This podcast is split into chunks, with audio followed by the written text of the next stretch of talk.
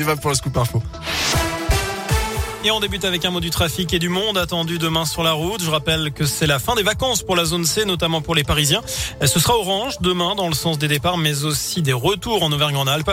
Des ralentissements sont à prévoir, par exemple, sur la 43 entre Lyon et Chambéry. À la une, avis aux retardataires, c'est le dernier jour ce vendredi pour s'inscrire sur les listes électorales si vous voulez voter à la prochaine présidentielle. Ça se passe uniquement en mairie alors qu'Emmanuel Macron officialise sa candidature. Le chef de l'État va donc briguer un second mandat. Il l'a dit dans une lettre mise en ligne hier, publiée ce matin dans la presse quotidienne régionale. Et d'après plusieurs médias, le chef de l'État s'exprimera à nouveau ce soir avec un message sur les réseaux sociaux. De son côté, Philippe Poutou affirme avoir les 500 parrainages nécessaires pour participer à l'élection présidentielle. Le candidat du nouveau parti anticapitaliste assure que 13 000 maires ont été rencontrés depuis juillet. C'est le sentiment d'une victoire. Fin de citation.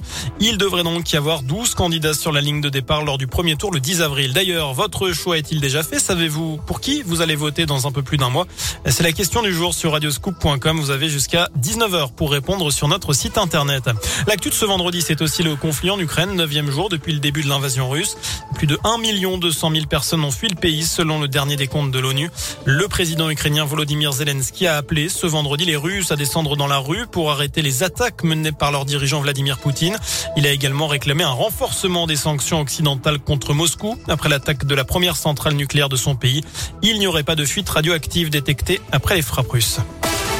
Décision attendue mardi prochain dans le procès de l'écologiste Daniel Cohn-Bendit. Il est poursuivi pour diffamation par Marianne Maximi, actuelle conseillère municipale à Clermont.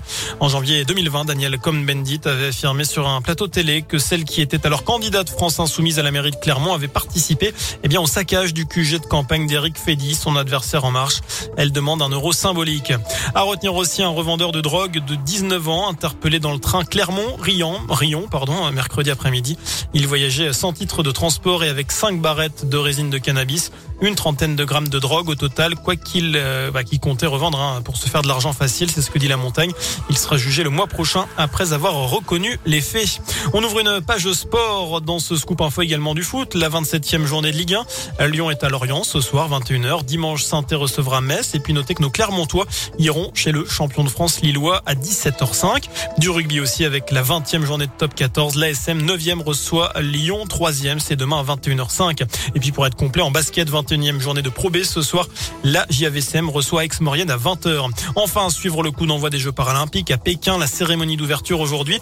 Je vous rappelle que les athlètes russes et bélarusses ont été exclus de la compétition à cause de la guerre en Ukraine. Des Jeux qui vont durer 10 euh, jours jusqu'au 13 mars prochain et des Jeux qu'on pourra vivre d'ailleurs, Bastien, ah sur France Télévisions et on va encourager nos Bleus. Bien ah. entendu, on espère beaucoup de médailles.